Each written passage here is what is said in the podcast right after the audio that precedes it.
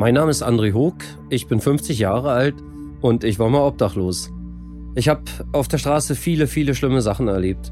Bin überfallen worden, einmal fast erfroren, lag drei Wochen im Koma und landete am Ende sogar im Rollstuhl. Mit dieser Podcast-Reihe möchte ich über Obdachlosigkeit aufklären, euch erklären, wie Obdachlose wirklich leben, wer Obdachlose sind, wie hart das Leben auf der Straße ist und auch erklären, wie man Obdachlosen helfen kann und mit vielen Mythen und Vorurteilen aufräumen. Jetzt würde ich gerne darüber reden, wie so ein, wie so ein normaler Tag auf der Straße eigentlich aussieht. Also ich äh, schilder einfach mal eben so von meinen ganz, ganz gewöhnlichen Tagen. Ich war so ein Obdachloser, der wirklich pünktlich jeden Morgen aufgestanden ist. Ich war schon immer ein Frühaufsteher und ich fange meine Tage auch immer gerne früh an. Schon mein ganzes Leben lang, weil ich dann einfach am Tag viel mehr erreichen konnte, schaffen konnte, weil ich war auch selbstständig und da ist Zeit immer so ein knappes Gut. Und das habe ich auf der Straße einfach beibehalten. Also ein normaler Tag begann wirklich pünktlich jeden Morgen um halb sechs mit einem klingelnden Wecker irgendwie oder ein klingelndes Handy. Oder ich wurde von alleine wach, weil man, wenn man immer zur selben Zeit aufsteht, dann macht man das doch als Obdachloser. Und äh, na, je nachdem, wo ich schlief, war es ein bisschen anders, aber die meiste Zeit war ich eben an der Brücke an der Spree unterhalb vom Bundestag in der Nähe des Berliner Hauptbahnhofes. Und dann stand ich erstmal auf, zog mich an. Das war auch schon immer mal eine Überwindung im Winter weil viele Leute denken zum Beispiel, äh, die Nacht ist die kälteste Zeit für Obdachlose. Das ist ja nicht wahr. Der Tag ist am kältesten. Wenn es einem gelungen ist, sich ein Zelt und zwei gute Schlafsäcke und zwei oder drei Isomatten zu besorgen, ist es nachts im Schlafsack warm wie in einem Bett. Also etwa 30 Grad. Allerdings, wenn man zum Beispiel bei minus 15 Grad zur Toilette muss und den Schlafsack aufmacht, hat man in der Sekunde einen Temperatursturz von 45 Grad. Das ist richtig, oh, das ist richtig ein Schock jedes Mal. Und zum, äh, ich hatte auch mal berichtet in einer anderen Podcast-Folge von meiner Nierenbeckenentzündung, da hatte ich den, diesen Spaß alle Stunde. Und wenn man dann aber morgens eben aufsteht, okay, erstmal die Kälte, ich zog mich abends auch immer aus, bis auf T-Shirt und Unterhose. Dann erstmal die Kälte. So, dann muss man in die in seine Kleidung anziehen, die aber auch minus 15 Grad kalt ist. Also das sind so zehn Minuten, die verflucht man jeden Morgen aus tiefster Seele. Das ist, man hopst dann rum oder ich konnte ja nicht hopsen, aber ich schlug mir dann die Arme um den Körper bis die Kleidung so nach etwa zehn Minuten wieder normale Temperatur hatte und man nicht mehr so vor, vor Kälte vor sie hinschlotterte. Dann begann ich eigentlich in der Regel damit, mein Job war es morgens, äh, die Mülltüten einzusammeln. Jeder meiner Kollegen, vor unseren Zelten standen so Bänke und jeder hatte eine Plastiktüte dranhängen für den Müll, für Zigarettenkippen, aber auch besonders für Lebensmittelreste. Auf so einer obdachlosen Schlafplatz ist Hygiene äh, absolute, äh, hat oberste Priorität, weil hat man, hält man ihn nicht, hat man ganz schnell Ratten da und Ratten übertragen gefährliche Krankheiten. Die pullern zum Beispiel äh, aufs, auf Kopfende vom Schlafsack, der trocknet irgendwie so halbwegs über den Tag und man legt sich da abends drauf und hat die Keime am Körper und davon kann man wirklich schwer krank werden. Also Ratten sind tunlichst zu vermeiden, weil die beißen auch teilweise manchmal Menschen im Schlaf. Das passiert auch hin und wieder. Also äh, oberste Hygiene. Also ich sammelte dann erstmal alle Mülltüten ein mit meinem Rollstuhl und die Leute von der BSR hatten uns eine Rolle Müllsäcke dagelassen. Da tat ich die dann alle in einen Sack und stellte die an den Papierkorb und die kamen dann meistens auch so ziemlich zeitnah und haben das dann mitgenommen. Ja, dann machte ich mich erstmal auf den Weg zur Charité. Da kannte ich eine, am Hintereingang, da wusste ich eine große Behindertentoilette, wo morgens um die Zeit niemand ist. Und äh, da hatte ich dann Platz, konnte mich komplett ausziehen, habe mich da äh, abgeseift mit dem Lappen, habe mich rasiert, mir die Haare gewaschen, hatte warmes Wasser nach dem Überfall in Hannover waren ja meine Zähne auf der rechten Seite alle abgebrochen und sich mit kaltem Wasser die Zähne zu putzen, das war die Hölle, das ging gar nicht. Ich bin die Decke hoch, an die Decke gegangen, verschmerzen. Aber mit warmem Wasser war das halbwegs auszuhalten. So, dann habe ich da penibel sauber gemacht, dass bloß niemand merkt, dass ich da war. Hab den ganzen Fußboden getrocknet, hab selbst meine benutzten Papierhandtücher noch mitgenommen, dass bloß niemand auf die Idee kommt, da könnte sich ein Obdachloser waschen. Äh, und der, sonst wäre die Tür eines Tages zugeschlossen gewesen. War sie denn nach einem halben Jahr etwa auch, dann muss mich da vielleicht jemand beobachtet haben. Und dann ging es zum Hauptbahnhof. Wenn ich ein bisschen Geld hatte, erstmal runter zum McDonalds, dann für drei Euro ein Frühstück. Wenn ich kein Geld hatte, gleich auf dem Bahnhofsvorplatz und dann fing ich erstmal mit dem Schnorren an, um mir erstmal äh, grundlegend ein Frühstück und natürlich auch den Alkohol, den ich in der Zeit ja wirklich dringend brauchte, die erste Tagesdosis zu organisieren. Ich behielt mir eigentlich für die Nacht immer abends äh, mindestens eine halbe Flasche Schnaps übrig. Die ein Viertel dieser Flasche brauchte ich eigentlich schon immer mitten in der Nacht, um äh, ich wurde nach drei bis vier Stunden wach, weil ich entzügig wurde. Musste dann also trinken, um weiter schlafen zu können. Und die andere Viertelflasche brauchte ich dann am nächsten Morgen, um den Kreislauf so weit in, in Gang zu bringen, dass ich dann wenigstens eben meine Wege da morgens erledigen konnte. Allerdings äh, nach zwei, drei, vier Stunden am Bahnhof musste dann eben auch Geld für den nächsten Alkohol da sein. Also fing ich dann erstmal an zu schnorren und sprach Leute an, ob sie mir Geld geben können. Und holte dann gegebenenfalls mein Frühstück nach und ging dann erstmal runter in den Supermarkt, um mir dann eben mein, mein Quantum Alkohol zu kaufen. Den restlichen Tag habe ich dann in der Regel auf dem Bahnhofsvorplatz verbracht, äh, indem ich geschnorrt habe. Man saß dann auch mal zwischenzeitlich kurz, machte eine Pause, redete mit den Kollegen, aber man musste auch die ganze Zeit wirklich unterwegs sein, um, um eben das Geld zu besorgen. Äh, dann hatte ich ja auch Zeit, äh, über viele, viele Monate hinweg zwei verbundene Hände, also saß auch im Rollstuhl äh, und musste den Rollstuhl mit kaputten Händen schieben, obendrein noch. Also in der rechten Hand hatte ich eigentlich zum Rollstuhl schieben nur Daumen und Zeigefinger zur Verfügung und äh, musste auch zweimal die Woche in die Ambulanz zum Verbandswechsel. Da, äh, da hat auch immer so drei, vier Stunden gedauert, da musste ich da eben immer sehr lange warten, dann wurden die Verbände gewechselt. Hatte auch fürchterliche Angst vor einer neuen Infektion, also dass es sich nochmal entzündet und ich die Hand dann wirklich verlieren könnte. Hab das doch penibel genau einmal eingehalten, aber da teilweise noch drei, vier Stunden verloren. Und äh, zwischenzeitlich, man durfte zweimal am Tag in die Bahnhofsmission, um sich aufzuwärmen für eine Stunde.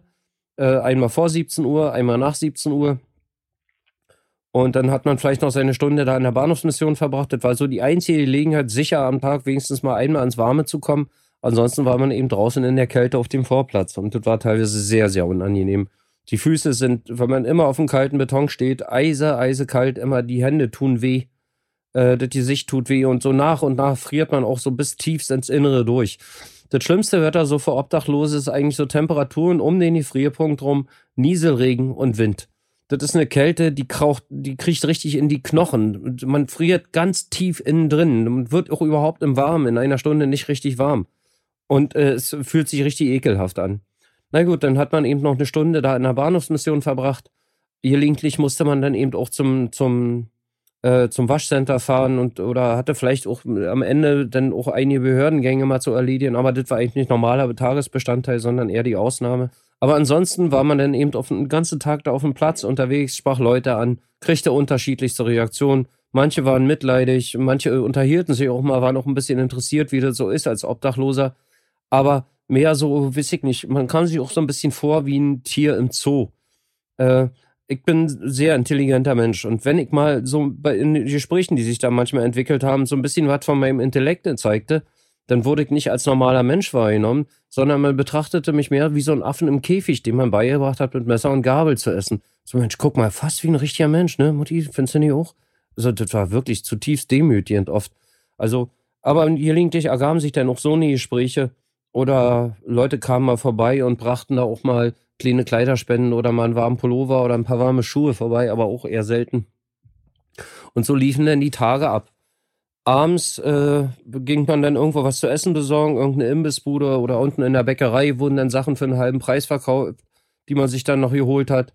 Dann fuhr ich runter äh, auf meinen Schlafplatz mit dem Rollstuhl, äh, aß noch was, dann musste ich ja auch wieder gehen lernen nach dem Rollstuhl. Also man verweigerte mir damals im Krankenhaus, wurde mir gesagt, sie werden nie wieder laufen können verweigerte mir darin noch jegliche Reha-Maßnahmen, weil es ja eh sinnlos, nie wieder eine Chance auf, äh, auf, äh, auf Genesung, also brauchen wir auch keine Reha bezahlen. Äh, ich habe den, den Ärzten nie geglaubt und äh, fing dann an, selber meine Beine zu trainieren, hatte da jeden Abend noch mindestens eine Stunde Gehtraining. Das fing damit an, dass ich im Rollstuhl saß, die Fußstützen zur Seite klappte und einfach die äh, Schritte machte, aber den Rollstuhl tatsächlich mit den Armen schob. Irgendwann funktionierte ich den Rollstuhl dann als Rollator um und schleppte mich da hinterher. Am Ende dieser dieses Schlafplatz war auch eine Treppe, da habe ich monatelang Treppensteigen geübt. Also viele Wochen stand ich da an der Bein auf der ersten Treppenstufe und kriegte einfach das zweite Bein nicht hinterher und habe oh, Tag für Tag wieder, wieder und wieder gekämpft. Und irgendwann hatte ich es dann mal geschafft, stand mit beiden Füßen auf der ersten Stufe. Das war für mich damals ein Gefühl, als wenn ich den Mount Everest bestiegen hätte. Das war ein ganz großer Moment in meinem Leben. Ich, das geht vorwärts, hurra, ich hat sich genügt. Aber das hat eben jeden Tag auch noch eine Stunde meiner Zeit in Anspruch genommen. Ja, und dann geht man als Obdachloser früh schlafen, gerade im Winter. Nachts ist die wärmste Zeit, die man so hat. Also sieht man noch zu, weil man ja den ganzen Tag gefroren hat, freut man sich auch schon richtig drauf, abends in den Schlafsack zu kommen, dass man endlich warm wird, also richtig warm wird auch mal wieder. Und dann liegt man da eben in seinem Zelt. Da gibt kein Fernseher. Ganz am Ende hatte mir mal jemand ein Radio geschenkt. Äh, dann konnte ich abends mal wenigstens noch wenigstens ein bisschen Radio hören, mal auf Inforadio irgendeine interessante Sendung oder am Samstagabend vielleicht auch mal ein Fußballspiel. Äh, aber ansonsten hat man gelesen. Irgendein Obdachloser kam da mal mit Unmengen von Büchern an. Die haben wir dann da bei uns gelagert und dann hat man abends eben gelesen, aber das ging in der Regel auch nicht lange, weil der Körper war im, im Schlafsack, aber die Hände mussten natürlich das Buch halten und die wurden dann auch entsprechend kalt. Also nach spätestens einer Stunde hat man dann auch das Licht ausgemacht, hat geschlafen. Und dann ist man am Morgen eben wieder aufgestanden. Ja, Schlaf auch mehr oder weniger gut. Äh, man muss sehr, sehr wachsam sein, weil das Leben auf der Straße, wie in einer anderen Podcast-Folge schon erwähnt, sehr, sehr, sehr gefährlich ist. Also man entwickelt da auch besondere Sinne. Ich habe zum Beispiel, wenn man so mit Isomatte und nur Schlafsack schläft und hört komische Geräusche, da kann man, da kann man schnell gucken, was so gerade los ist. Muss man auch machen, weil man nie weiß, was da gerade passiert. Und sonst kann es in der nächsten Sekunde kann's lebensgefährlich werden für dich. Aber wenn man so ein Zelt hat, kann man nicht mehr gucken. Und da habe ich zum Beispiel eine Fähigkeit entwickelt, ich konnte plötzlich meine, die Schritte meiner Kollegen erkennen, welcher von denen gerade an meinem Zelt vielleicht vorbeiläuft, um zur Toilette zu gehen. Und hörte auch sofort, wenn das fremde Leute waren. Das konnte ich echt, äh, echt hören. Und wenn die dann sogar noch irgendwo in Zeltnähe stehen blieben und nicht weitergingen, da war höchste Alarmstufe. Raus aus dem Schlafsäcken, Zelt auf, gucken, was ist da los. Und das passierte öfter mal in der Nacht. Oder plötzlich mein einer Kollege, André, André, hast du das gehört gerade? Und ich natürlich nicht gehört, war aber wach, weil der mich äh, total erschreckt wach gemacht hat. Und ich guckte dann natürlich auch äh, aus dem Zelt, um zu gucken, was der da nur eventuell gehört hat. In der Regel war es nichts, aber man guckt trotzdem immer wieder. Also die Nächte sind auch sehr, sehr unruhig und das ist natürlich auch nicht sehr bequem da. So eine Isomatte, die hält zwar warm von unten, aber die ist auch überhaupt nicht weich. Und ich schlafe auf der Seite weil wenn ich mich auf den Rücken lege, werde ich nach wenigen Minuten wach, weil ich keine Luft mehr bekomme. Und irgendwann, so nach wenigen Wochen, fängt das bereits an, tun die Druckpunkte, Hüften und Schultern, auf denen man nur immer liegen muss, auf, der, auf dem harten Untergrund, fangen an sehr, sehr weh zu tun. Und irgendwie sucht man sich abends immer beim Einschlafen irgendeine Position aus, die am wenigsten weh tut, um, um überhaupt schlafen zu können. Und dieses unbequeme Schlafen, das ist auch kein richtiges Schlafen an sich. Also sind auch sehr, sehr unbequeme Nächte. Und man ist eigentlich morgens immer froh, wenn man endlich wieder aufstehen kann, wenn, der, wenn die Zeit dran ist, um wieder an den neuen Tag zu starten. Und so laufen die Tage in täglichen Einerlei ab. Unterbrochen wird es eben nur durch dramatische Situationen, wenn mal wieder jemand stirbt, wenn mal wieder ein Überfall stattgefunden hat, wenn man in eine Schlägerei verwickelt wurde oder irgendwas in, in diesen Sachen. Das waren, das waren eben die Sachen, die das Leben mal ein bisschen anders gestaltet haben. Oder es gab mal Highlights, dass man nett mal in einer Passant wirklich mal 20 Euro gespendet hat äh, und so eine Sachen. Aber ansonsten war das, ist das so ein ganz trister Tagesablauf. Als Obdachloser verliert man noch jegliche Zeitgefühl. Äh, der, welcher Wochentag ist und welcher Monat ist, das spielt überhaupt keine Rolle. Wichtig sind die Tageszeit, ist es frühs, mittags oder abends und ist es Sommer oder Winter, ist es kalt oder warm. Das ist das Einzige, was man wahrnimmt. Ich hatte als Obdachloser mal eine Situation, äh, da, da, wusste ich nicht, welcher Monat ist. Also ich hätte für eine Million Euro nicht sagen können, ist es Juni, Juli oder August. Wusste ich einfach nicht. Ich musste fragen. Also andere erkundigen sich nach der Uhrzeit. Ich musste fragen, welcher Monat ist. Das war, ich dachte, oh, was ist denn hier gerade los? Aber spielt keine Rolle, ist nicht wichtig. Äh, dass Sonntag ist, merkst du höchstens daran, dass erstaunlicherweise der Supermarkt geschlossen hat. Oder dass weniger Leute auf der Straße sind. Aber ansonsten ist ein Tag wie der andere, in täglichen einerlei. Und so laufen die Tage von Obdachlosen ab. Und dann hat man natürlich auch jeden Tag damit zu tun, äh, sich um ganz grundlegende Ding Dinge zu kümmern. Essen organisieren, man braucht regelmäßig neue Kleidung, man wird krank und muss zum Arzt. Und äh, ja, dann gibt's wie, wie bereits erwähnt, diese verschiedenen Obdachlosenambulanzen in der Stadt, wo man dann eben medizinische Behandlung bekommt. Also natürlich auch sehr rudimentär sind, sind kleine Ambulanzen, die können natürlich kein, kein, äh, keine Intensivstation auf dem Krankenhaus imitieren. Ich schilder jetzt mal die ganz äh, gegenteiligen Fälle. Äh, und die sind auch sehr rudimentär ausgestattet. Und die meisten dieser Ambulanzen sind nicht mal kassenärztlich angeschlossen, sondern die Medikamente, die da vergeben werden, auch die, ganze, die ganzen medizinischen Materialien, die da auch in großen Mengen benötigt werden, das muss alles irgendwie durch Spenden organisiert werden. In der Leerter Straße sind zum Beispiel Ärzte aus der Charité die dort regelmäßig kommen. Ich selbst bin da als, als stinkender, al total alkoholabhängiger Rollstuhlfahrer von einem Charité-Professor behandelt worden. Also das bringt die beste Privatversicherung nicht. Das sind auch so einige wenige Vorteile von Obdachlosigkeit. Aber es gibt zum Beispiel auch sehr alte und sehr kranke Obdachlose mit chronischen Herzkrankheiten oder mit Diabetes die regelmäßig wirklich teure Medikamente benötigen. Und diese Ärzte organisieren das mit einer Konstanz und Vehemenz regelmäßig heran, also das nötigt mir den aller, allergrößten Respekt ab. Die, meine, das sind ja Leute, die müssen das nicht tun. Und da wirklich jahrelang, Woche für Woche, konsequent zu sitzen und jeden Tag in seiner Freizeit, die man als Arzt ja auch nun relativ wenig hat, äh, in seiner Freizeit da obdachlose Menschen zu behandeln, was auch immer nicht sehr angenehm ist, weil es gibt auch sehr, sehr verwahrloste Obdachlose. Also tolle Nummer, gute Arbeit, liebe Leute, wenn ihr das mal hören solltet. Ja. Dann Kleidung, man braucht Kleidung. Kleidung zu kaufen ist für einen Obdachlosen eigentlich unerschwinglich. Also für 60 oder 70 Euro eine Hose zu kaufen, kann, kann ein Obdachloser ja nicht bezahlen. Von dem Geld muss er drei bis vier Tage überleben. Und selbst Secondhand-Ware, wo eine Hose eben auch mal vielleicht für 10 oder 12 Euro zu haben kann, ist, ist für einen Obdachlosen einfach viel, viel zu teuer. Das kann der nicht bezahlen. Und dann ist es Jutarad teuer. Aber da gibt es in der Stadt verschiedene Kleiderkammern, wo man einfach hingehen kann und auch sehr nieder, niedrigschwellig ist. Also man muss da nicht irgendwelche Unterlagen vorlegen, sondern sagt einfach, man ist obdachlos und dann geben die einem, was eben da ist. Äh, und notfalls geben sie auch lieber mal dem Falschen, was das wird teilweise auch wirklich ausgenutzt von gewissen Bevölkerungsgruppen die da wirklich äh, die, die Kinder hinschicken und die ganze Familie geht mehrfach am Tag zu verschiedenen Kleiderkammern. Und überall, wo nicht Gucci, Armani oder ähnliches draufsteht, das wird, wird weggeworfen und die teuren Sachen, die werden auf irgendwelchen Straßenflohmärkten weiterverkauft. Und das scheint wohl recht lukrativ zu sein. Aber das Risiko geht man ein. Also lieber gibt man es eh mal dem Falschen, als einem wirklich Bedürftigen nichts zu geben. Und Kleidung ist eigentlich äh, äh, im Übermaß vorhanden in Berlin. Trotzdem gibt es zu wenig gute Kleidung. Hört sich paradox an, aber mit der folgenden Erklärung wird es verständlich. Also es wird extrem viel Kleidung gespendet in Berlin. Aber ich muss das wirklich mal so drastisch sagen, teilweise wird wirklich Müll gespendet. Ich habe im letzten Winter als Streetworker am Kältebahnhof Lichtenberg gearbeitet und wir mussten dort pro Tag mindestens zwei große Mülltonnen vermeintlicher Kleiderspenden als Müll entsorgen. Das war wirklich sehr aufwendig. Da kamen große Umzugskartons voller Schuhe an und die Leute freuten sich noch und ließen sich von uns die Hände schütteln und nahmen unseren Dank entgegen.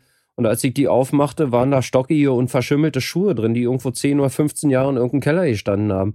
Für die Obdachlosen würde das wohl noch reichen, haben die sich wohl gedacht. Natürlich zieht auch ein Obdachloser keine verschimmelten Schuhe an. Die mussten wir dann wieder kostenpflichtig entsorgen. Oder wir machten Müllsäcke voller Kleiderspenden auf und fanden da auch schimmlige oder extrem verschmutzte oder gar zerrissene Kleidung, auch ein Obdachloser zieht sich kein völlig verdreckte, zerrissene T-Shirt an.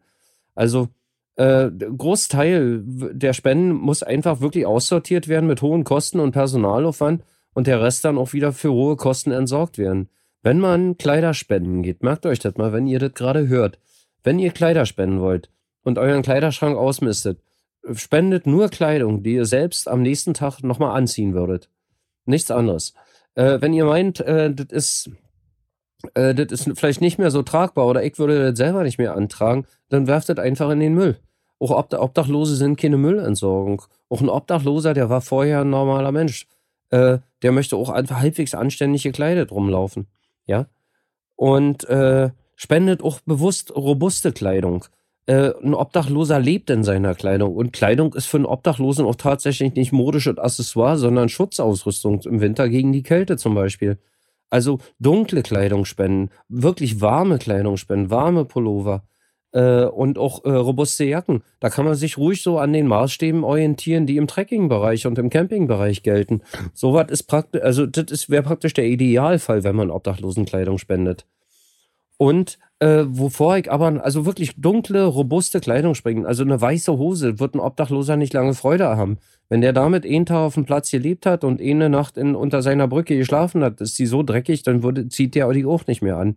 Ebenso eine weiße, helle Winterjacke, die ist eigentlich untauglich, weil nach drei, vier Tagen ist sie so verschmutzt, dass der Obdachlose sich mit Sicherheit eine neue organisiert. Ja. Und wo ich noch äh, vorwarnen möchte, sind diese Kleidercontainer, die überall stehen, in jeder Stadt Deutschlands. Ähm, äh, viele tun da ihre Kleiderspenden rein das und denken eben, das landet bei obdachlosen oder armen, bedürftigen Menschen. Ist in der Regel nicht der Fall. Sondern diese Kleiderspenden werden kommerziell verwertet. Was wirklich noch sehr gut erhalten ist, wird in, in teilweise in Läden verkauft. Und der Rest, der wird im großen Stil zum Beispiel in, auf, nach Afrika verschifft.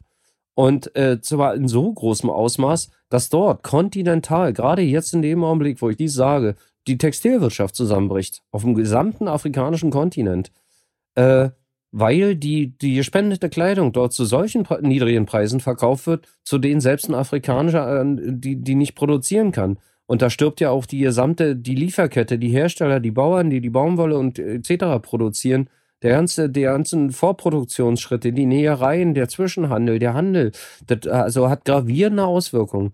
Also meine wirklich äh, explizite Warnung und so drastisch wie das nächste auch klingen mag, aber es ist die Wahrheit. Bevor ihr Kleidung in diese Container werft, werft sie lieber in den Müll. Das ist, ist, ist, ist tauglicher.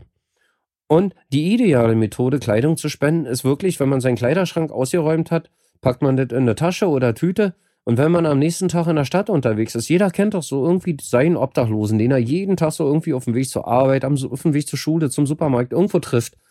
Oder man geht mal auf die Suche. Es gibt ja so Hotspots, gerade hier in Berlin, der Alexanderplatz. Und dann sucht man sich einen Obdachlosen, der ungefähr dieselbe Statur hat wie man selbst und geht einfach mal hin zu dem sagt freundlich, hey, guten Tag, ich habe hier meinen Kleiderschrank aussortiert und guck doch mal, ob die Sachen, die müssten dir eigentlich passen, wir haben ja dieselbe Größe, guck mal, ob du davon was brauchen kannst und lässt dir die Sachen einfach mal anschauen. Das hat mehrere positive Nebeneffekte. Also erstens, äh, die Sachen landen genau da, wo sie hingehören, ohne irgendwelche Zwischenschritte und ohne irgendwelche Gefahren, dass die kommerziell verwertet werden.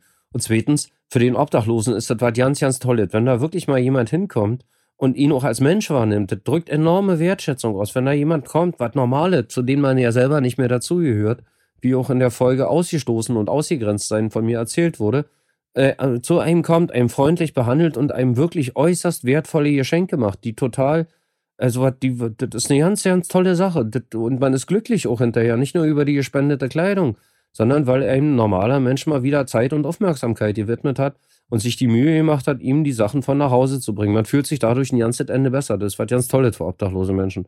Also das ist so die allerschönste und idealste Methode, Kleidung an Obdachlose zu spenden. Und das tut nicht weh. Und bei der Gelegenheit kann man auch mal versuchen, die Leute kennenzulernen.